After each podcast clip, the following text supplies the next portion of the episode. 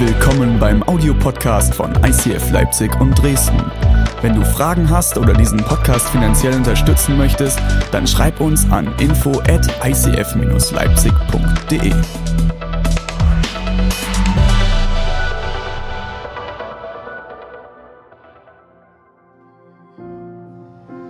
Ja, Mann, wir waren die letzten Wochen in einer Predigtserie. Wenn du das erste Mal da bist, ist nicht schlimm, weil jede Predigt steht trotzdem irgendwie für sich. Aber insgesamt haben wir uns beschäftigt mit dem Thema Next Step. Nächste Schritte, nächster Schritt. Was heißt das am Ende? Wir haben uns mit fünf Lebensbereichen auseinandergesetzt, von denen wir überzeugt sind, dass sie am Ende einen riesengroßen Teil unseres Lebens abdecken. Und wir haben uns damit auseinandergesetzt, wie wir in diesen Lebensbereiche neue Schritte gehen können, damit wir Jesus ähnlicher werden. Dieser Begriff Jesus ähnlicher werden ist immer so ein Begriff, mir stößt er immer ein bisschen auf in Form von, ich finde es schon fast arrogant, zu sagen, ich will diesem Gott ähnlicher werden. Wer bin ich, dass ich Gott ähnlich sein könnte, oder? Eine schönere Formulierung finde ich, dass jeder von uns ist von Gott geschaffen. Davon bin ich überzeugt. Wie er das gemacht hat, ist mir egal. Da können wir stundenlang drüber diskutieren, aber ich bin da eigentlich relativ entspannt. Aber er hat mich gemacht. Er hat einen Grundgedanken gehabt, als er mich geschaffen hat. Und jetzt gibt es diesen Gott und der macht dich und der denkt sich, wenn er dich macht, naja, da mache ich ein bisschen was hässlich und das mache ich, damit er das nicht kann. Und da zerbreche ich ihn ein bisschen, damit er sein Leben lang leidet. Oder? So macht Gott Menschen, oder? Was ist das für ein Gott? Was ist das für ein Gottesbild? Ich glaube, Gott, als er dich geschaffen hat, hat er an das Perfekte gedacht. Er hat sich überlegt, wie kann er dich als Person zu dem besten Du machen. Wow, krasses Deutsch, oder? Was nur geht, wird noch besser. Von Person her. Wie kann er dich zur besten Person machen, die du eigentlich sein kannst? Das Problem ist, wir wachsen alle auf und verschiedenste Dinge begegnen uns in unserem Leben, angefangen mit Eltern, Familie, über Freunde, Lehrer, ähm, Kindergärtner, das sind die schlimmsten, die uns sagt, Sozialpädagogen hier, Sozialpädagogen. die ganzen Verzieher, äh, Erzieher. Spaß. Aber ihr, ihr könnt mir folgen, all diese Menschen begegnen uns und kriegen es leider nicht immer hin, das Richtige zu tun, oder? Und der ein oder andere zieht daraus mehr oder minder schwere Folgen für sein Leben mit sich. Unser Ziel sollte es sein, immer wieder uns aufzumachen, uns zu fragen, zu wem hat Gott mich eigentlich wirklich geschaffen? Und wir haben gesagt, dafür haben wir fünf Lebensbereiche. Und in diesen fünf Lebensbereichen wollen wir herausfinden, wie hat Gott uns denn geschaffen? Und wie kann ich in diesem Bereich der beste René sein, zu dem Gott mich schaffen konnte? Da haben wir uns angeschaut das Thema Glauben. Wie kann ich in meinem Glauben nächste Schritte gehen? Gott näher kommen, Gott ähnlicher werden, mehr und mehr in der Beziehung wachsen zu Jesus. Die habe ich halten dürfen. Dann haben wir uns mit dem Thema Beziehungen auseinandergesetzt. Stefan Hensch war da, war das gut? Stefan Hensch, langjährig verheiratet, wohlgewachsene Kinder schon. Die älteste kam gerade aus den USA zurück, ist jetzt, glaube ich, 17 und hat äh, ein Auslandsjahr gemacht. Das ist der absolute Wahnsinn. Tolle Familie. Und ich fand, er hat Nugget für Nugget und Gold für Gold über Beziehungen rausgehauen, oder? Dann haben wir uns mit dem Thema Gesundheit auseinandergesetzt. Gott hat mir meinen Körper gegeben, meinen Leib gegeben und alles, was ich bin. Und wie kann ich anstreben, gesund und gut mit meinem Körper und mir selbst umzugehen? Da haben wir einen David gehört. Wir nehmen übrigens liebe Grüße, der ist im Urlaub. Dann haben wir letzte Woche, das war gut, oder? Letzte Woche. War die letzte Woche da? Letzte Woche da? Ihr erinnert euch an die Hand, oder? Die süße, goldverzierte Hand. Sag mal, Uschi, hast du irgendwas Glitzerndes eigentlich letzte Woche dabei gehabt? Ich habe ich hab, ich hab einen Pult in, äh, in Dresden, das ist schwarz. So, ein, so ähnlich wie hier. Da. Und das glitzert wie Sau. Und ich, ich kann mir nichts anderes Also Stefan Hensch hat wahrscheinlich keinen Glitzer dran gehabt. Uschi, was hast du mit meinem Pult gemacht? Es glitzert und funkelt. Das hat mich die ganze Predigt irritiert. Das ist total krass. Uschi hat uns mit hineingenommen, was es heißt, dass wir gut und gesund mit dem umgehen, was Gott uns zur Verfügung gestellt hat. Unseren Ressourcen, Zeit, Freundschaften, ähm, Finanzen, Hab und Gut, alles, was du hast, Familie, alles das, wie können wir gesund mit dem, was Gott uns zu, zur Verfügung stellt, umgehen. Und ihr erinnert euch, erinnert ihr euch an die Hand? Wenn du nicht da warst, dann musst du dir unbedingt den Podcast anhören, ist online. Die Hand. Wir Menschen haben immer die Tendenz, unsere Hand geschlossen zu halten. Das, was wir in die Hand bekommen, das wollen wir festhalten, oder? Das Problem ist, wenn die Hand geschlossen ist, kann sie auch nichts Neues bekommen. Du musst deine Hand öffnen, um zu empfangen. Aber wenn du sie öffnest, kannst du auch Sachen verlieren, oder? Dann kannst du aber auch weitergeben. Und das Schöne ist, wir glauben und sind davon überzeugt, Gott hat eigentlich noch viel mehr als eine Handvoll für dich bereit. Gott hat eimerweise für dein Leben bereit. Eimerweise Gutes und Wertvolles. Und Gott will dir vielleicht einen Eimer geben, aber du kannst den Eimer gar nicht halten, weil du immer noch die Hand zuhältst. Und das beschützt, was du hast. Aber Gott will dich eigentlich überschütten mit Segen, wenn du bereit bist, es nicht für dich selbst zu behalten. War das gut? Ich fand das eine Hammer, eine Hammer-Analogie und eine Hammer-Metapher zu dem, zu dem ganzen Bereich, wie wir mit dem, was Gott uns gibt, umgehen sollen. Alright, heute steigen wir ein in ein absolut geniales Thema, auf das ihr euch wahrscheinlich schon alle freut und deswegen seid ihr hier. Wir setzen uns mit dem Thema Arbeit auseinander. Ist das gut? Come on, come on. Wo sind die ganzen Arbeiter? Alle, die Studenten sind, haben geklatscht, die Arbeiter haben sich gedacht, so ein Mist. 2. Thessalonicher 3, Vers 10. Leute, ich habe heute einen ganzen Batzen richtig geile, aber harte Bibelstellen dabei. Seid ihr ready? Zieht euch einen Schutzhelm an, es wird, es wird, es wird, es wird gefährlich.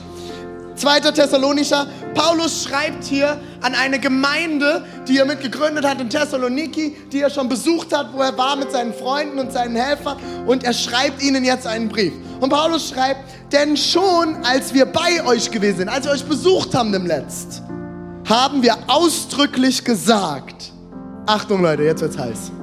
Wer nicht arbeiten will, der soll auch nicht essen. Nun hören wir, nun hören wir über Facebook, Instagram Story, Twitter, dass einige von euch ein unordentliches Leben führen.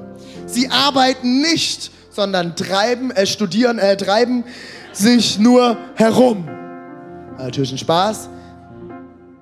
Sie leben ein unordentliches Leben. Sie arbeiten nicht, sondern treiben sich nur herum. Solchen Leuten befehlen wir, krasses Wort, befehlen wir im Namen des Herrn Jesus Christus mit allem Nachdruck. Sie sollen, sie sollen Ordnung in ihr Leben bringen, einer geregelten Arbeit nachgehen und sich ihren Lebensunterhalt selbst verdienen. Doch ihr, liebe Geschwister, werdet nicht müde, das zu tun, was gut und richtig ist. Jesus, ich danke dir für deine Klarheit im Wort. Ich danke dir für deine Ehrlichkeit. Und ich danke dir, dass du uns dazu geschaffen hast, etwas Besseres hervorzubringen, etwas Wertvolles und etwas Gutes hervorzubringen. Und ich bete, dass unser Herzen jetzt vorbereitet ist für das, was du zu sagen hast. Amen. An den Keys, Julia Buch. Vielen Dank, Julia. Es ist mir ein inneres Gänseblümchen pflücken, mit dir zu arbeiten. Come on. So, Leute, jetzt wird's, jetzt wird's, äh, Leute, wenn ihr denkt, der Vers war schon krass, der war gut, oder? Wer nicht arbeiten will, der soll auch nicht essen. Ist jetzt nicht so SPD-like, ne? Ist jetzt nicht so sozial, oder? Also eigentlich jetzt nicht so cool. Ist jetzt keine politische Werbung, ich habe nichts gegen die SPD.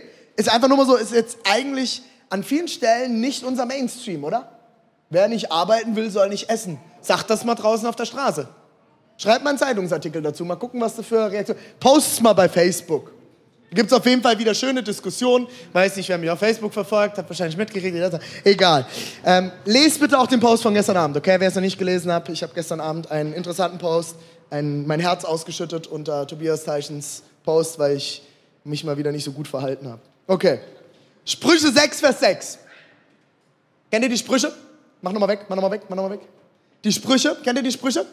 Die Sprüche ist ein Buch, ist eine Sammlung von ganz, ganz, ganz vielen Weisheiten. Ist ein super Buch, kann man perfekt in einen Monat durchlesen, indem du auf der Toilette sitzt, dir deine Bibel-App anmachst, weil dein Handy hast du ja wahrscheinlich eh dabei und guckst gerade Facebook, mach mal eine andere App auf, nimm die U-Version und dann kannst du dir jeden Tag ein Kapitel durchlesen und danach bist du weiser. Ist gut, oder? Perfekt geschrieben für Toilettensitzungen. Kannst auch woanders lesen, ist mir egal. Sprüche 6, Vers 6, kommt ein Hammerklopper. Geh zur Ameise, du Fauler. Sieh, was sie tut und lerne von ihr. Ist ganz gut, oder? Sprüche 13, Vers 4. Ein fauler Mensch hat viele Wünsche, erreicht aber nichts. Doch der Fleißige erfüllt sie sich. Sprüche 15, Vers 19. Der Weg des Faulen ist wie mit Dornen versperrt, doch der Pfad der Aufrichtigen ist frei. Auch ein guter, Achtung, Sprüche 18, Vers 9. Wer seine Arbeit nachlässig tut, ist wie einer, der alles zerstört. Jemand schon mal seine Arbeit nachlässig getan? Ist zerstörerisch. Und jetzt kommt mein absoluter Lieblingsvers, das ist der absolute Hammer, Leute. Der ist der Knüller.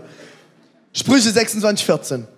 Die Tür dreht sich in der Angel und der Faule im Bett. Das ist geil, oder? Ich liebe die Bibel. Sollen wir jemand nochmal sagen, die Bibel hat keinen Humor. Ja, sind alle Facebook-Diskussionen, die ich zum Thema Humor und Christentum habe, sind alle für den Arsch, wenn ich diese Bibelstelle poste, oder? Das ist doch geil. Die Tür dreht sich in der Angel und der Faule im Bett. Das ist das, was er kann und was er tut. Das sind jetzt nicht so die Weichspül-Evangeliumsverse, die uns ICFs immer nachgesagt werden, oder? Das ist jetzt nicht so das, wo man jetzt so super gerne drüber predigt. Das sind jetzt eher so die Verse, wenn man einen Text predigt, die man mal so ausklammert, weil man danach zu viele Gespräche nach dem Gottesdienst hat. Ja, wie meinten der Paulus das jetzt? Was soll denn das? Warum sagt denn er sowas? Ist ja total unsozial. Was ist denn das für eine Bibel? Das sind so die Verse, der, wenn man seine Zeit mit Gott hat, zum Beispiel am frühen Morgen und man schlägt die Bibel auf und landet dort und so, ah, super! Endlich weiß ich, ich darf arbeiten. Halleluja, preis den Herrn Adonai. Ich bin geliebt und ich darf arbeiten. So ein guter Tag. Ich freue mich auf diesen Tag in Jesu Namen. Dann erst eine Runde Lobpreis, Zungengebet und ab auf die Arbeit. Oder? Das sind jetzt nicht so diese Verse, oder? Also, äh, ist jetzt nicht so. Also, es sind jetzt eher so die Verse. Das ist interessant. Ich habe den Vers noch nie vorher gelesen. Also habe ich schon. Ich habe nämlich den Thessalonischer Brief bestimmt schon einige Male durchgelesen. Aber diesen Vers, der ist mir nie begegnet. Das ist so, kennt ihr das Scheuklappenbibel lesen? Kennt ihr das? Du liest, du liest und du siehst eh nur das, was du hören willst. Diese Verse stehen aber auch in der Bibel. Und ich finde es ganz spannend, dass die Bibel über die praktischsten lebensalltäglichen Dinge spricht. Sie spricht über das Arbeiten. Der Mensch ist dazu geschaffen, zu arbeiten. Ich weiß nicht, ob du schon mal eine längere Zeit nicht gearbeitet hast. Ich hatte mal zwei Monate, war ich krankgeschrieben. Hab ich schon ein paar Mal erzählt, wegen meinem Burnout und bla bla bla. Ich war zwei Monate krankgeschrieben. Es war die Hölle nach ein paar Wochen. Es war so zwei, drei Wochen war das cool. Dann hatte ich alle Serien von Scrubs durchgeschaut, habe alles mir angeguckt, was ich angucken wollte. Aber irgendwann ist es nicht mehr schön. Der Mensch ist dazu geschaffen, nicht faul zu sein sondern fleißig zu sein, zu arbeiten, etwas zu tun, etwas Sinnstiftendes zu vollbringen. Ich glaube zutiefst, Arbeit ist göttlich. Jetzt sagst du dir vielleicht, du René, klar, deine Arbeit ist göttlich. Du bist Pastor. Und der John, der, der heute mal wieder da ist. John Boy, come on. John ist wieder zu Hause. John besucht uns heute. John ist Theologe. Klar, das ist logisch. Missionare, das sind alles göttliche Berufe. Aber was ist denn mit dem Beamten? Oder jetzt, ich, ich mache es noch krasser. Beamter ist ja schon krass, ne? Beamter ist schon krass. Das ist ein krasser Job. Von wegen Angel und. Na, egal. Ähm, meine Mama hat immer gesagt: Schau zu, dass du ordentlich lernst, sonst wirst du Müllmann ist schon ziemlich krass, ne? Also hat meine Mama jetzt nicht so das gute Bild von Müllmännern gehabt. Aber ist das eine göttliche Arbeit? Ist Lehrer sein? Gut, da könnte man doch sagen, ja, gut, der bringen, die bringen einigen Leuten was bei, das ist göttlich. im Finanzwesen, ein Koch zu sein, was auch immer du bist. Ist das göttliche Arbeit? Unternehmensberater sein? Anderen Leuten helfen, mehr Geld zu verdienen? Ist das ein göttlicher Beruf?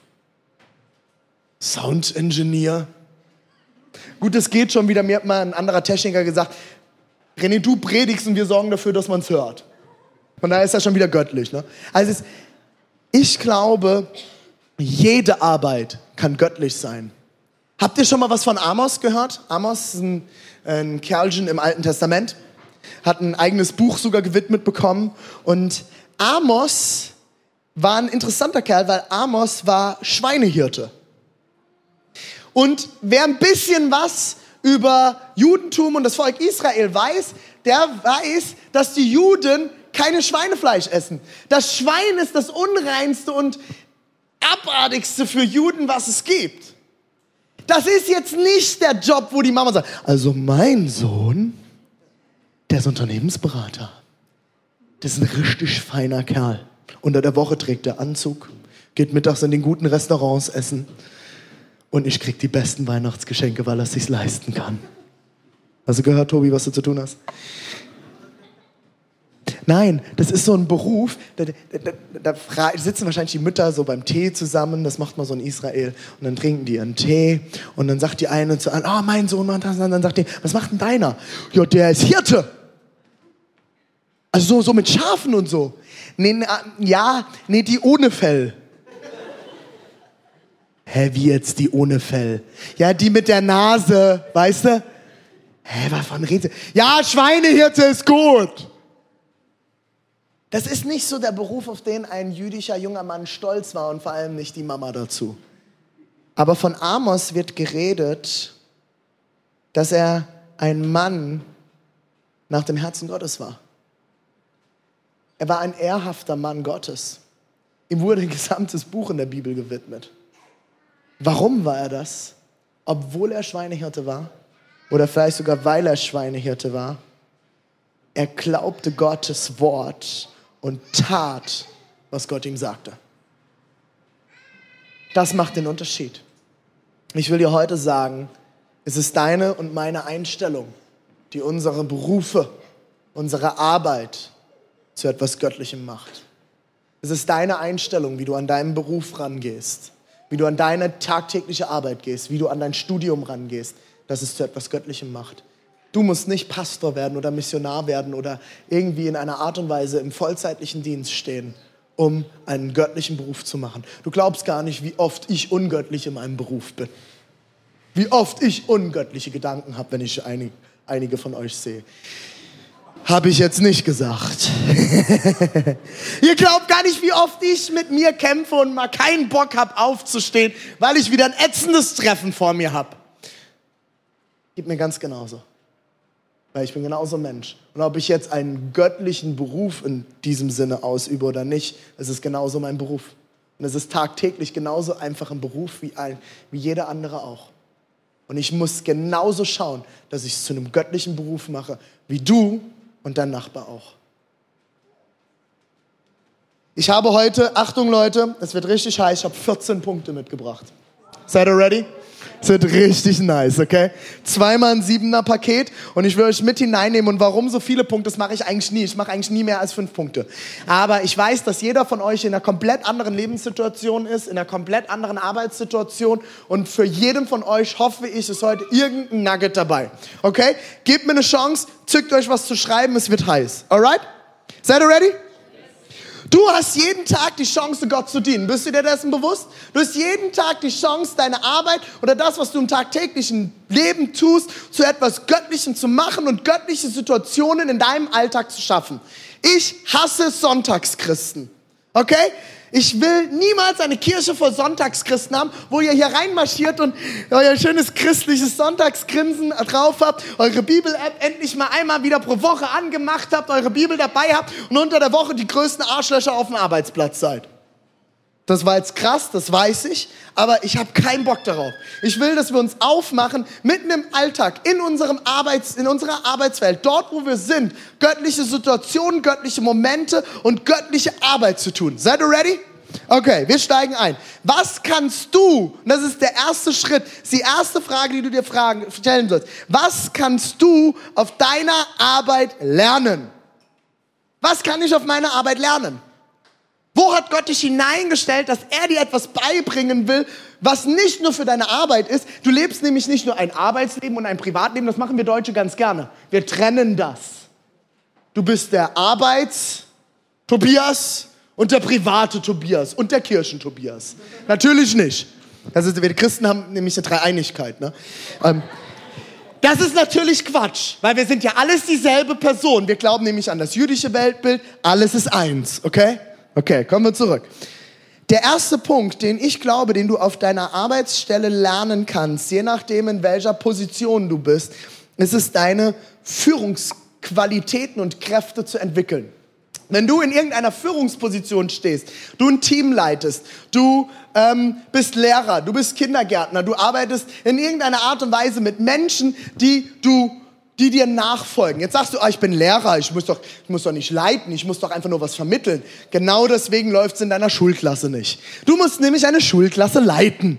Dort hast du einen Haufen von Jugendlichen, die hören dir nicht zu, wenn du sie nicht leitest wenn du keine guten Führungsqualitäten hast. Das ist genauso als Kindergärtner, die werden dir auf der Nase rumtanzen. Antiautoritäre Erziehung funktioniert nicht. Es tut mir leid, wenn ich jemandem damit zu nahe trete, es funktioniert nicht. Damit werden wir keine lebensfähigen, gesellschaftsfähigen Menschen hervorbringen. Wir müssen leiten. Ich als Elternteil muss meine Kinder leiten und führen. Und auf deiner Arbeitsstelle wirst du immer wieder in Situationen kommen, wo Gott dich herausfordert, deine Führungsqualitäten zu entwickeln wo du an Grenzen kommst und Menschen nicht positiv führen kannst, sie nicht weiterentwickeln kannst oder was auch immer und Gott dich herausfordert und sagt, hey, frag nach, lerne, lese ein Buch, finde heraus, wie du gesund und gut Menschen führen und leiten kannst.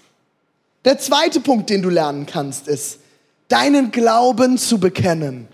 Und Leute, ich rede jetzt nicht von Evangelisation. Ich rede nicht davon, dass du all deinen Arbeitskollegen irgendwie das Evangelium ins Ohr drücken sollst und dass du jedes Gespräch, das du führst, irgendwie schon so aufbaust und planst vorher, dass du irgendwann zum Thema Jesus und Glauben kommst. Und dass du all, dass du nur dafür bekannt bist, dass du der, du, du, du bist der Jesus-Preacher. Kenne so Leute? Die sind, ich hatte so, so Leute in meiner Schule und die waren schon überall bekannt. Die, die eine, die wurde schon nur die Jesus-Tante genannt. Weil die immer nur über Jesus geredet hat. Und ich war, über, mich hat man andere Sachen gesagt. Ähm, ist egal. Erzähl ich wann anders. Also es, es geht nicht darum, dass du die ganze Zeit über Jesus laberst, sondern die Frage, die du dir stellen sollst, ist, wie kannst du an deinem Arbeitsplatz Gott vorleben?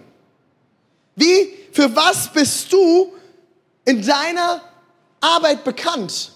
Was lesen die Leute an deinem Arbeitsalltag? Wie gehst du mit Menschen um? Wie gehst du mit Ressourcen von deinem Arbeitgeber um? Wofür bist du bekannt? Kann man sich auf dich verlassen? Oder bist du der, dem man Arbeit gibt und es funktioniert nicht? Bist du der, der immer unpünktlich ist? Kann dein Chef sagen, das ist einer meiner besten Arbeitnehmer, die ich habe? Das ist ein hoher Anspruch, ich weiß. Aber die Menschen werden uns beobachten. Und da bringt Jesus, jedes Jesu-Gelaber nichts, wenn dein Leben es sich widerspiegelt. Die Leute werden dich nicht für voll nehmen. Wieso soll ich denn Jesus nachfolgen? Guck dir den Typ doch an. Der kriegt doch nichts in seinem Leben auf der Kette. Deinen Glauben zu bekennen mit deinem Leben. Und wenn es sein muss, mit Worten. Der dritte Punkt, den du lernen kannst, ist es, Beziehungen zu pflegen und zu leben. Wir in unseren Kirchen haben so die Eigenart, dass wir so kleine christliche Blubberblasen aufbauen. Das liegt daran, weil es in der Gemeinde gemütlich ist. Wir sind einigermaßen nett miteinander, wir meinen nur das Gute mit dem anderen, man kann sich entschuldigen, wir versuchen Dinge zu klären. Man ist so relativ nett miteinander, oder? Meine Frau ist aufgewachsen in einem Pastorenelternhaus, also hatte nicht nur eine Gemeindeblubberblase, sondern auch noch eine Familienblubberblase. Ganz behütet, alles super, tolle Familie und ich bin so dankbar für meinen Schwiegervater, weil er hat irgendwann gesagt, wenn meine Kinder 14 sind, müssen die alle in der Welt arbeiten gehen. Die brauchen, werden sich alle einen Nebenjob suchen. Und Deborah war, wurde 14 und mein Schwiegervater hat gesagt, Deborah, wo willst du arbeiten gehen? Und Deborah hat hin und her überlegt und dann hat sie sich entschieden, zu Deichmann zu gehen. Das hat zwei Probleme. Das erste ist, meine Frau hasst Schuhe. Sie hasst Schuhe. Ich habe zehnmal mehr Schuhe als meine Frau. Meine Frau hasst Schuhe. Ich weiß bis heute nicht, warum sie bei Deichmann gearbeitet hat. Das zweite ist, nach einigen Tagen kam meine Frau nach Hause zu ihrem Vater und hat ihrem Vater unter Schluchzen fast schon erzählt, Papa, ich, das ist so schlimm. Und mein Schwiegervater sagt, was ist denn los? Die entschuldigen sich überhaupt nicht. Und die vergeben einem nicht und reden die ganze Zeit hinterm Rücken über andere Leute. Mein Schwiegervater hat sie angeguckt und gesagt, Welcome to the world. Das ist die Welt. In der Welt ist es leider nicht so gemütlich und schnuckelig warm wie in der Kirche, oder? Dort sind viele Menschen, die nicht so toll mit einem umgehen. Was es übrigens auch in Kirche gibt, okay? Kirche ist kein Paradies. Solange ich hier bin, ist es kein Paradies. Und dieselbe Frage solltest du dir stellen. Alle, alle du hier. Ich verbringe manchmal mehr Zeit mit euch, einzelnen von euch, mit denen ich zusammenarbeite, als mit meiner Frau. Du verbringst manchmal 40 Stunden die Woche mit irgendwelchen, ja, mit der Uschatz, tut mir leid. Du verbringst manchmal mehr Zeit, manchmal über 40 Stunden die Woche mit deinen Arbeitskollegen und siehst sie mehr als deinen Ehepartner, deine Freunde, deinen besten Freund, deine beste Freundin. Und du schaffst es nicht, dort in eine Beziehung zu investieren. Ich ermutige dich dort, wo du tagtäglich bist. Fang an, in Beziehungen zu investieren und sie zu pflegen. Mach einen Unterschied. Das kannst du lernen am Arbeitsplatz. Hier in der Kirche ist es einfach. Fang es dort an, wo du tagtäglich bist. Der vierte Punkt, und den liebe ich, du kannst Treue lernen. Jemand schon mal irgendwann keinen Bock mehr auf Arbeit gehabt? Irgendjemand gesagt, boah, ey, ich gebe mir so auf den Sack. Ich bin der Erste unter vielen. Okay? Ich wach genauso manchmal auf, habe einfach keinen Bock mehr. Frag mich manchmal, warum mache ich diesen Mist überhaupt? Mein Papa ist Handwerker, der ist Dachdecker. Und der kann immer sagen, oh, das Dach habe ich gedeckt und das Dach habe ich gedeckt, das habe ich gemacht. Und ich wünsche mir manchmal abends nach Hause zu kommen und sagen, das habe ich gemacht und das habe ich gemacht und das habe ich gemacht. Aber ich arbeite mit Menschen. Da kann ich nur sagen, das hat der Donatus gemacht, das hat die Uschi gemacht, das hat meine Frau gemacht. Da habe ich ein Gespräch geführt, das war super. Drei Tage später ist er 15 Schritte zurückgegangen. Das ist schwer, wenn man mit Menschen arbeitet. Wisst ihr, was ich dort am meisten lerne? Treu zu bleiben treu dran zu bleiben. Es wird immer wieder Situationen in deinem Arbeitsleben geben, in deinem Studium oder wo auch immer du bist, wo es für dich dran ist, treu zu sein. Nicht wegzulaufen, wenn Probleme kommen, nicht wegzulaufen, wenn Schwierigkeiten kommen, sondern treu dran zu bleiben, zu lieben, auszuhalten und weiterzumachen. Der fünfte Punkt, den du lernen kannst, geht mit Beziehungen einher, ist es, Menschen zu lieben. Habt ihr Kollegen oder Chefs, die ätzend sind? Hm, ein paar sind ehrlich.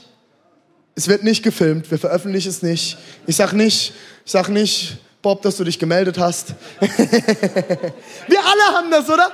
Auch Leute, auch ich, Kirche, in Kirche sind nicht nur tolle Menschen. In Kirche sind manchmal Menschen, die mich nerven. Könnt ihr euch das vorstellen? Manchmal habe ich keinen Bock auf ein Gespräch. Manchmal sitze ich da und denke, oh, ich will einfach, einfach mein Ding machen, nervt mich nicht. Wisst ihr, was ich da lerne? Zu beten, dass Gott mir Liebe gibt für Menschen. Und du hast hundertprozentig Arbeitskollegen oder wirst sie irgendwann haben oder auch einen Chef, der dich nervt und der Sachen von dir verlangt, die blöd sind und die keinen Spaß machen. Und es ist ätzend. Fang an zu beten für eine übernatürliche Liebe für die Menschen um dich herum, auf die du keinen Bock hast. Das kannst du lernen in der Arbeitswelt. Das kannst du lernen dort, wo du tagtäglich bist. Du kannst lernen, ein guter Verwalter zu sein von dem, was dir zur Verfügung gestellt wird.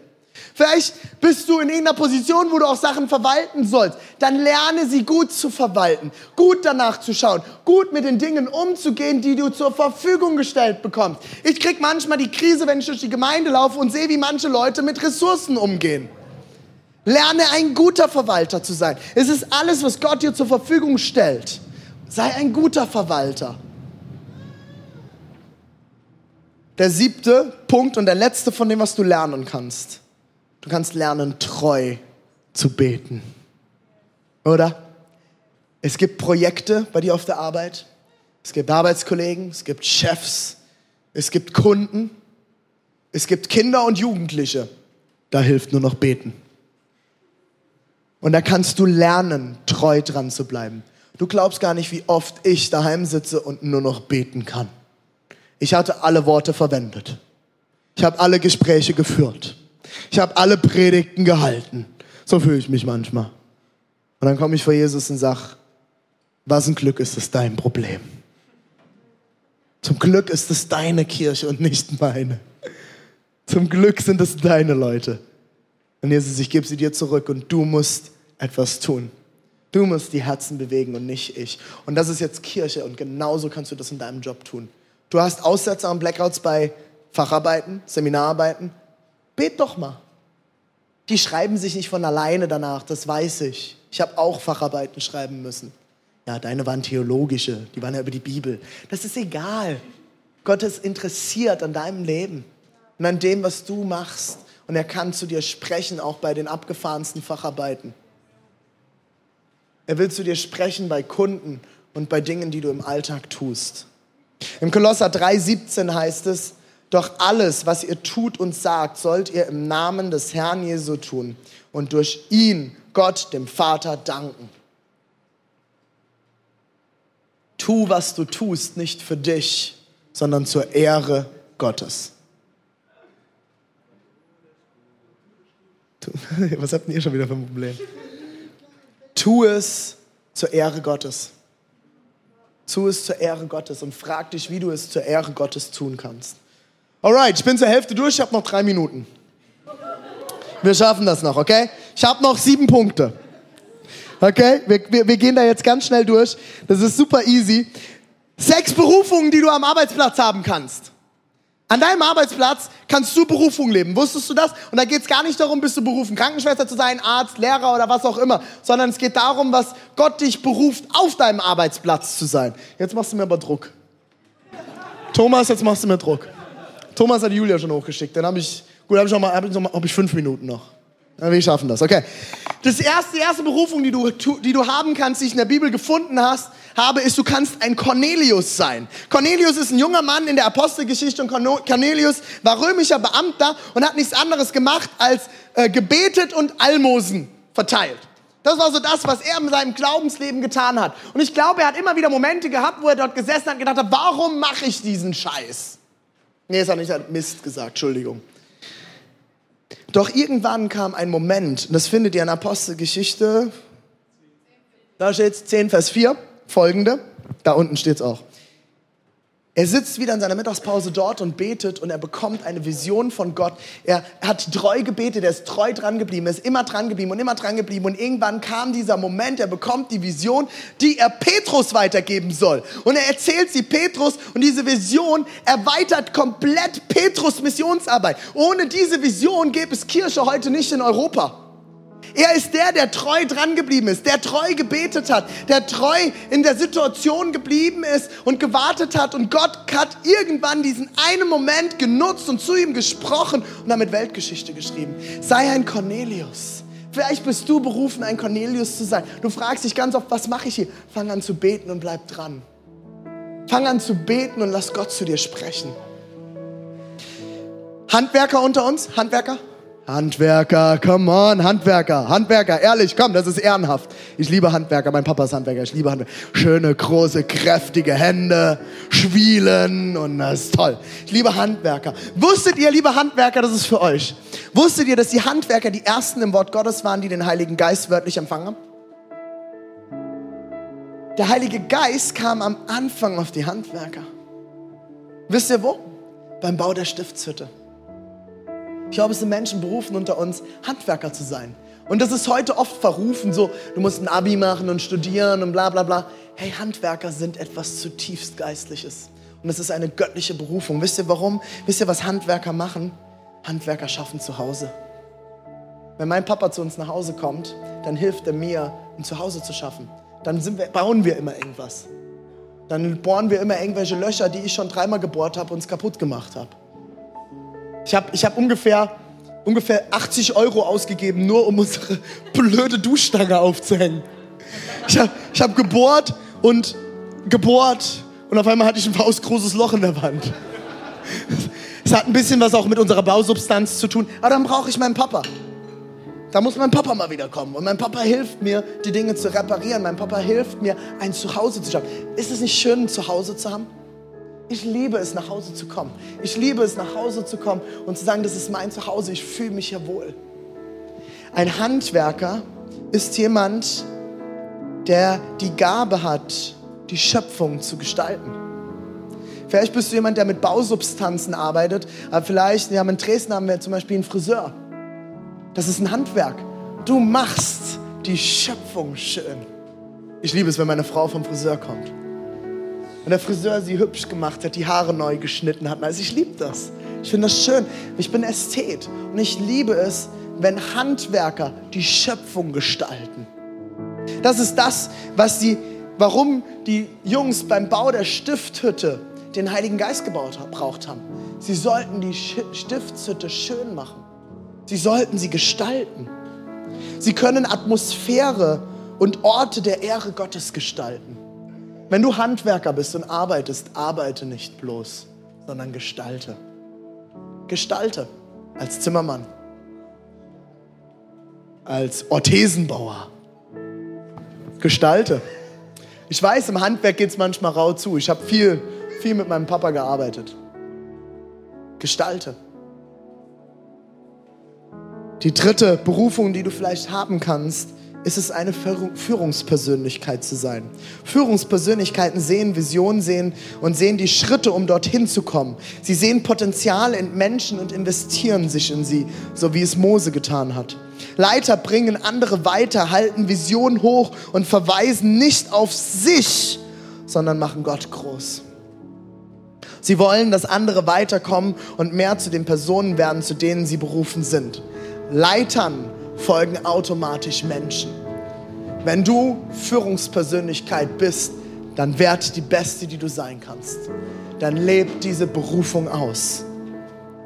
Und jetzt kommt eine ganz spannende Kiste, die habe ich selten in Gemeinde bisher gehört, aber ich habe sie in der Bibel gefunden. Großverdiener als Schatzmeister.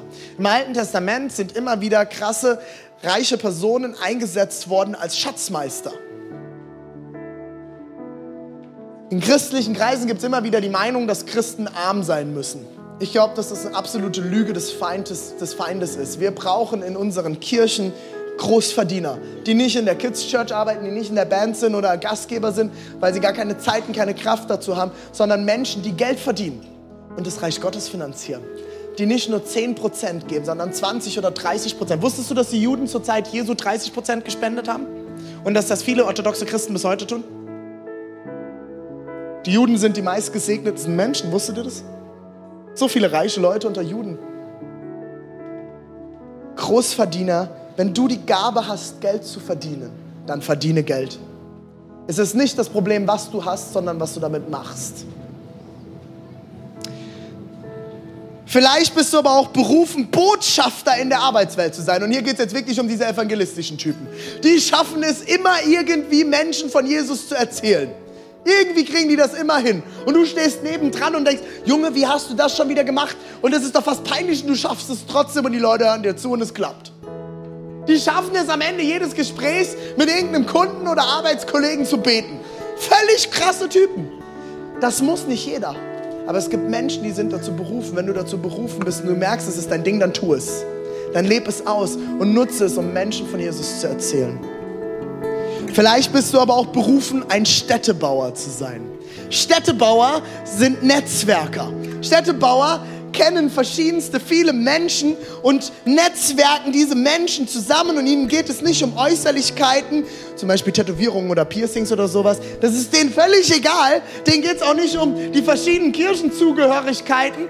Denen geht es nämlich ums große Ganze. Die sehen kein Haus, die sehen nicht eine Kirche, die sehen nicht einen Stadtteil, sondern sie sehen eine Stadt und sie sehen die große Vision dahinter und versuchen, die richtigen Leute zusammenzubringen, um diese Stadt göttlich zu bauen.